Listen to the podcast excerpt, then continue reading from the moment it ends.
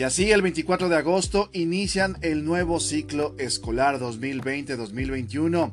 Será virtual, contenido de 16 grados escolares elaborados por la SEP y así empezaron los memes a través de la plataforma de Twitter convirtiéndose el día de hoy en tendencia y tema de conversación.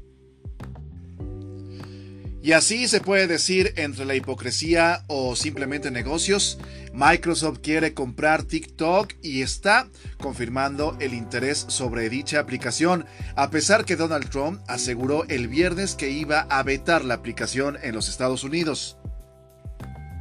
Y cito textual, Microsoft está preparada para continuar las discusiones para explorar la compra de TikTok en Estados Unidos.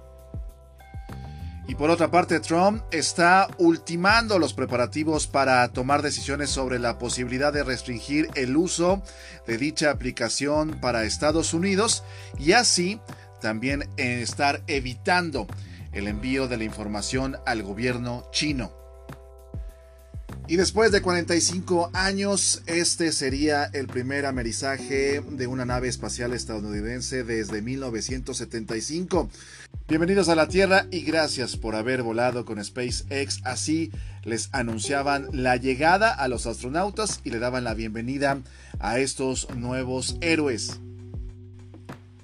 La nave desarrollada por SpaceX amerizó frente a las costas de Pensacola, Florida, como se tenía previsto a las 13:48 horas de México sin sufrir ningún daño tras atravesar la atmósfera terrestre. Así se vivió este fin de semana, uno de los hitos de la historia y también no solamente de Estados Unidos, sino de todo el mundo.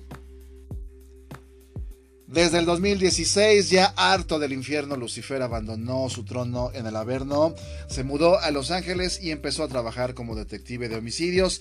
Esta serie se hizo muy popular, ahora en agosto se estrenará la quinta temporada, la propuesta para el día de hoy.